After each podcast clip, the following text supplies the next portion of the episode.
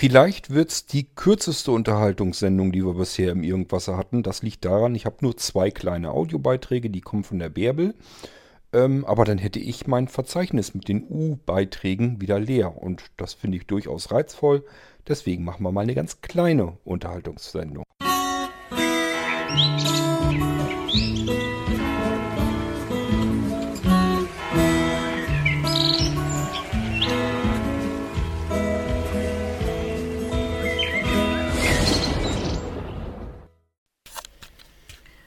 Hallo Kurt, äh, ich möchte heute meinen Senf zu dem Thema Gedankenkopierschutz dazugeben. Das heißt, das ist jetzt Feedback zur Folge 534. Vorangestellt, also ich bin in, in keinem der sozialen Netzwerke vertreten, also so eine Art Sonderling, weder bei Twitter noch bei Facebook und erst recht nicht bei WhatsApp. Die Idee aus Twitter-Nachrichten ein Buch zu schreiben, also dort die Sachen herauszukopieren, ist meiner Meinung nach reine Geschmackssache, aber nicht verwerflich. Die Person, die darüber so eine Art Gegenkampagne gestartet hat, sollte sich dessen aber auch bewusst sein, dass eine Negativwerbung auch eine Werbung ist und bestimmt sehr viele, die vorher noch nie etwas darüber gehört hatten, neugierig gemacht hat und der Umsatz dieses Autors, ich sag mal Autor in Anführungsstrichen, noch gesteigert hat. Ja, was fällt mir noch zum Thema geistiges Eigentum schützen ein? Da erinnere ich mich an das Bild Das Schokoladenmädchen. Das ist eigentlich ein ziemlich bekanntes Bild, muss man mal schnell nachschauen, wer der Maler war. Tja, ich habe jetzt mal bei Wikipedia geschaut, der Name ist ziemlich schwierig. John Etienne Lyotard. Sagt mir gar nichts, aber das Bild ist bekannt. Und da hat es tatsächlich jemand fertiggebracht, vor vielen Jahren, sich darauf, also auf das Motiv, die Rechte schützen zu lassen. Äh, ich bin da ziemlich empört, dass sowas überhaupt möglich ist. Ich erinnere mich, äh, entweder war es eine Pralinenmischung oder eine Gebäckmischung. Da war das, ähm, das Motiv auf der Verpackung außen drauf. Sowas wird wahrscheinlich jetzt nicht mehr möglich sein, ohne dass äh, diejenigen dann Kohle abdrücken müssen. Genauso sauer bin ich, wenn ich da an unsere Jüngsten in der Gesellschaft denke, also an die Kinder im Kindergartenalter, dass es da Probleme gibt, wenn sie äh, vor kleinem Publikum, also ihren Eltern, äh, Kinderlieder oder Geschichten aufführen möchten. Da hat ja vor ein paar Jahren mal Hugo Egon Balder der Gesellschaft einen Spiegel vors Gesicht gehalten. Also die Idee zu haben, fand ich total witzig. Der hat bei der GEMA beantragt, dass er sich die Pausen in der Musik schützen lässt. Ja, das fällt mir zu dieser Thematik ein. Verabschiede, verabschiede mich hiermit und Grüße von Bärbel. Dass diese Person auf Twitter da irgendwie die Verkäufe angekurbelt hat, glaube ich ehrlich gesagt gar nicht mal so unbedingt. Bei Twitter ist das immer so, also ich habe so den Eindruck, muss ich dazu sagen. Ähm, ich nutze Twitter ja ein bisschen anders, so ein bisschen mehr als Nachrichtenzusammenstellung, Informationsdienst mehr so. Wenn ich das manchmal dann aber so sehe, dass manche Leute Hunderten von anderen Leuten folgen und die in ihrer sogenannten Timeline dann drin haben, ist für mich unvorstellbar, dass die den ganzen Krempel lesen, der da an ihnen vorbeihuscht. Kann ich mir beim besten Willen nicht vorstellen. Ich weiß gar nicht, ich habe irgendwas um die 20 Leute, glaube ich, denen ich folge, wo ich dann die Nachrichten kriege, die die dort reinsetzen. Und ähm, da komme ich schon nicht mehr gegen an. Also das ist oft genug, dass ich so einen Tag vielleicht mal weniger mal rüberschaue oder so. Und dann habe ich am nächsten Tag gleich so viele Meldungen da drin, dass ich gar keine Lust mehr habe, die alle durchzulesen. Es ist zwar immer nur ein ganz kurzes Schnipselchen, ganz kurzer Text, eigentlich nur eine Schlagzeile sozusagen. Und es macht auch Sinn, da eben drüber zu huschen. Einfach weil ich dann ähm, ja einen Überblick habe über das Tagesgeschehen, was gerade so los ist und so weiter. Und ich sage ja, wenn mich was interessiert, drauf getippt und dann kann ich mich weiter reinlesen. So benutze ich ähm, Twitter. Wenn ich das aber dann so sehe, welchen Müll sich andere Leute antun ähm, und sich gegenseitig folgen, nur weil man sich irgendwie gegenseitig aus Höflichkeit folgen müsste, ähm, ist das für mich einfach unvorstellbar, wie man da noch sinnvoll das ganze Ding überhaupt benutzen können sollte. Meiner Meinung nach wird da sehr viel Müll produziert, der überhaupt nicht mehr sich angesehen wird, der gar nicht mehr gelesen wird. Keine Ahnung, so kommt es mir jedenfalls oftmals vor. Und ähm, ja, deswegen glaube ich auch nicht, dass der da irgendwie großartig überhaupt Beachtung findet, wenn er da jetzt rumwettert. Ähm, ja, ich sag ja, wenn jemand da Sachen rauskopiert, kopiert und ein Buch drüber schreibt, ähm, ich glaube, da ist keinem wirklich wehgetan davon. Das sind keine geistigen Ergüsse, wo man sagen könnte, da hat jetzt jemand viel Arbeit und viel Zeit reingesteckt, dass das was Schützenswertes ist. Aber das habe ich euch ja schon in der jeweiligen Folge dann erzählt. Ähm, mit den anderen Sachen, ja, das ist ja mittlerweile wirklich so, dass man sich jeden Mist irgendwie schützen lässt, eigentlich nicht mehr weil man sich das schützen lassen möchte, sondern eigentlich fast schon mehr, habe ich jedenfalls den Eindruck, da geht es eigentlich mehr um Abzocke.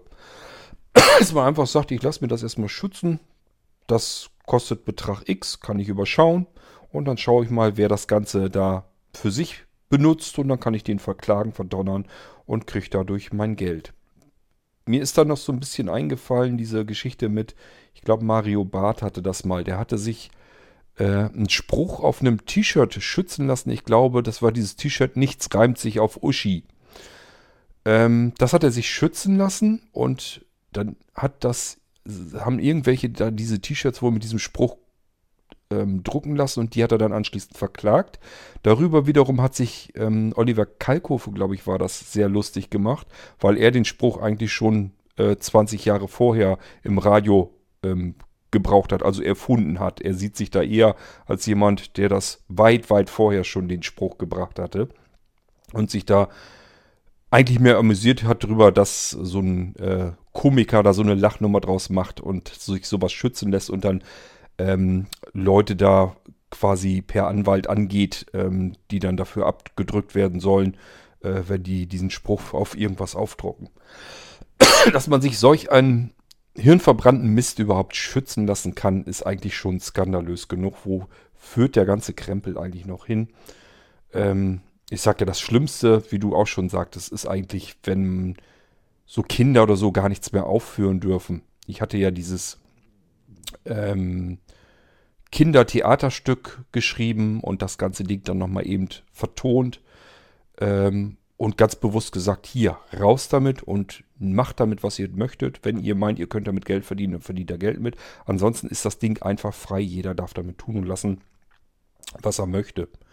Und ich sag ja, da hat die, ähm, da hat das Mädel, ähm, die das Theaterstück aufführen wollte mit den Kindern in der Kita, hat dann gesagt, willst du dir das nicht irgendwie rechtlich schützen lassen? Das ist doch gut geworden und ähm, wenn du da noch mehr mitmachst, da kannst du ja richtig auch Geld mit verdienen. Da habe ich gesagt, ja, dann hast du das gleiche Problem wieder ähm, weil wenn sich jeder jeden Mist immer gleich schützen lässt, dann ist das eben einfach auch alles viel zu kompliziert wird das dann. Man muss dann erst den ähm, Rechteinhaber Inhaber fragen. Der hat sich vielleicht an irgendeine Gesellschaft gebunden, die für ihn diese Leist, diesen Leistungsschutz überhaupt durchsetzt. Was nützt mir das, wenn ich sage, das ist jetzt irgendwie geschützt? wenn das jemand missbräuchlich dann benutzt, muss ich ja auch irgendwie wieder dagegen angehen. Und das ist doch alles ein absoluter hirnverbrannter Krempel. Ich sag ja, wenn das was ist, wo viel Zeit und Arbeit reingeflossen ist, das wäre jetzt bei dieser Geschichte auch vielleicht der Fall gewesen. Habe ich jetzt ja auch Zeit reingesteckt und ist Arbeit reingegangen, hätte man sich schützen lassen können und dann hätte das kein anderer mehr benutzen können. Ungefragt und vor allen Dingen ohne da entsprechend vielleicht einen Obolus für abzudrücken. Aber genau das wollte ich ja eben bei der Geschichte nicht und ich finde, das sollten mehr Menschen so machen. Das kann man ja trotzdem machen, wenn man das auch beruflich macht. Man kann ja mal sagen, ich mache jetzt, wenn ich Kindertheaterstücke schreibe, dann kann ich ja drei, vier, fünf Theaterstücke mir schützen lassen und eins mache ich eben kostenlos. Wenn das jeder macht, der sowas macht, dann gibt es immer noch genug, die dann aufgeführt werden können.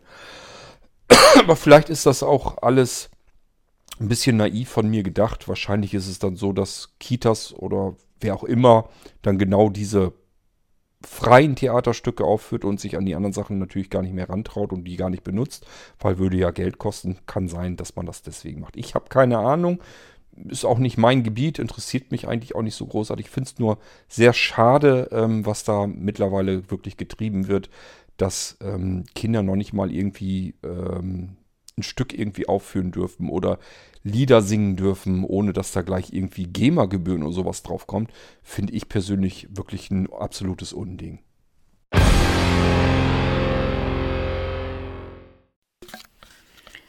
Hallo Kurt, Feedback von mir zu Folge 537. Ich möchte mich für die Beantwortung meiner Fragen bezüglich virtueller Systeme und Festplatten bedanken. Ja, das hat mir sehr gut geholfen. Wenn mich ein Thema interessiert, dann bleibe ich dran. Und ich glaube, ich bin jetzt ein ziemlich großes Stück äh, vorangekommen diesbezüglich. Ich kann mir sogar vorstellen, dass ich zukünftig auch mit virtuellen Systemen arbeiten möchte. Ganz besonders überzeugt hat mich äh, der Aspekt, dass man diesen virtuellen Netzwerkstecker ziehen kann und in so einer Art geschützten Bereich arbeiten kann. Das ist ja im Moment das Problem, wenn ich am Rechner sitze. Ich denke nicht immer dran, äh, den, den Netzwerkstecker zu ziehen, möchte eigentlich in meinen Audiodateien arbeiten oder an den Metadaten irgendetwas verändern. Und dann kommen Meldungen von Kaspersky rein, dass die Datenbanken veraltet sind. Da ploppen Meldungen hoch, dass ein Java-Update anliegt. Oder Windows will einfach mal so ganz flott meinen Rechner runterfahren weil da wieder Updates installiert werden möchten und so weiter und so weiter. Das stört mich alles sehr mächtig und ich denke, dass ich damit diesen Problemen aus dem Weg gehen kann.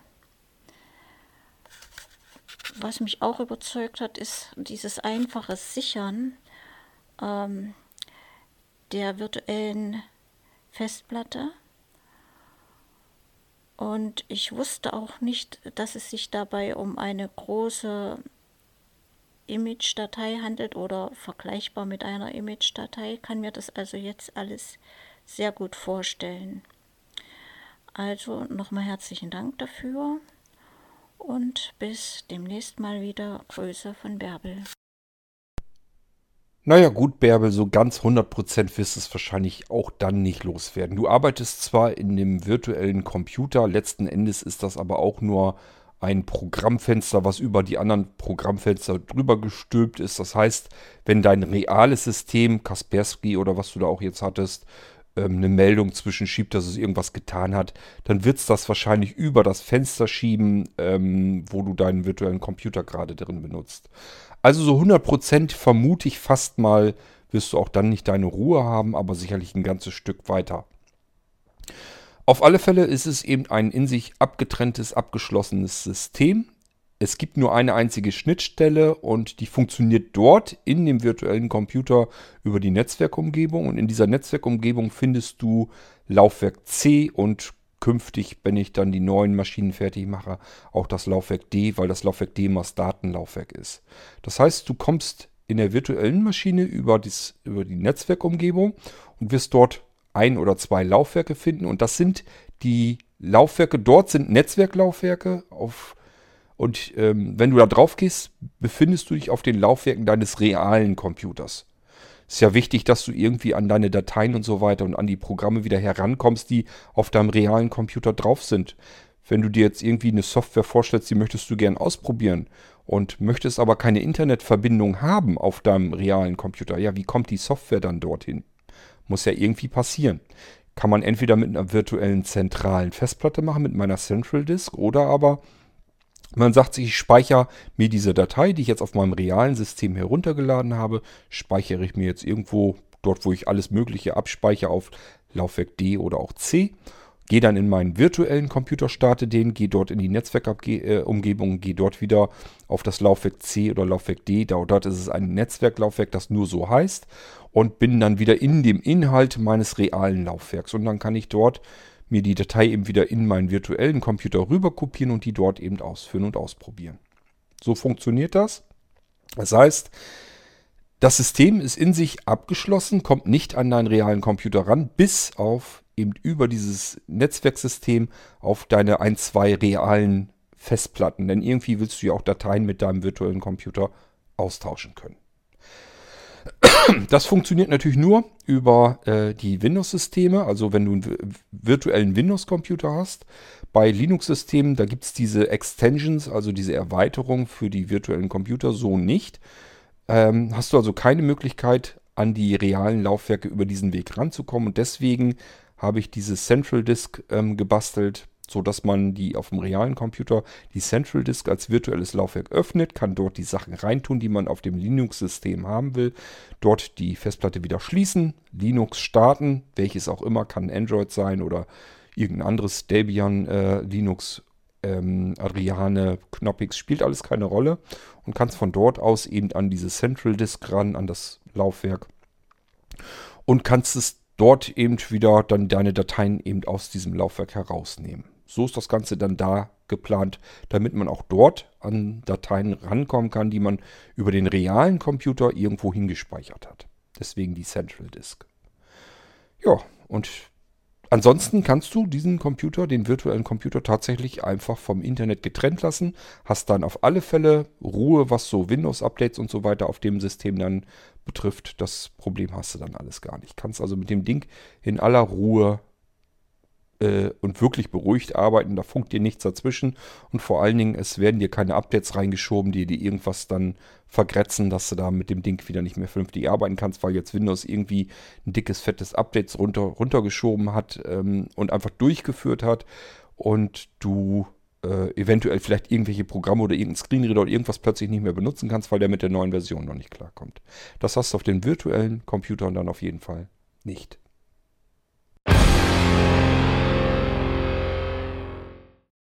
Ja, ich sag ja, ich wollte mal eine Minisendung machen. Erster Grund, ich wollte es einfach mal ausprobieren, ob das auch geht. Zweiter Grund, mir fehlt einfach ein bisschen die Zeit. Ich muss mich um die anderen Sachen kümmern. Ähm, das heißt, meine Pausen kann ich hier auch nicht so lang und ausgedehnt machen. Und ähm, dritter Grund, ich habe im Moment einfach nicht mehr Audiobeiträge, wollte die, die ich habe, aber ganz gerne hier mit reinbringen, sodass ich mein Verzeichnis wieder leer habe. Sind drei gute Gründe, soll uns reichen, um eine kleine Sendung zu machen. Und somit hatten wir dank Bärbel eine kleine U-Folge.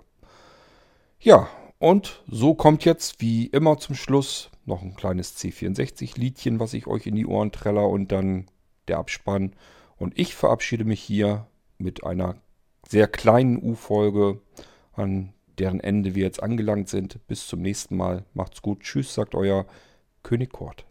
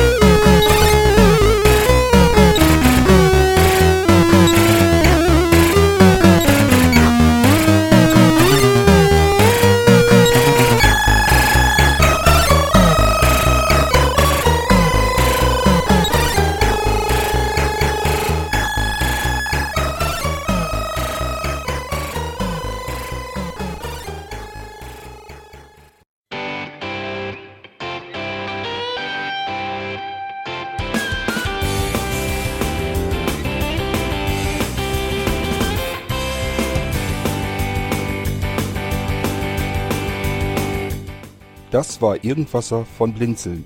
Wenn du uns kontaktieren möchtest, dann kannst du das gerne tun per E-Mail an podcast.blinzeln.org oder über unser Kontaktformular www.blinzeln.org. Blinzeln schreibt man in unserem Fall immer mit einem D in der Mitte. Wenn du möchtest, kannst du uns sehr gerne auch einen Audiobeitrag auf unseren Podcast Anrufbeantworter sprechen. Der hat in Deutschland die Telefonnummer 05165 439 461. Und wenn du uns aus dem Ausland anrufen möchtest, dann ersetze einfach die erste 0 gegen die 0049 für Deutschland. Wir bedanken uns für dein Interesse und freuen uns schon darauf, wenn du auch beim nächsten Mal wieder mit dabei bist.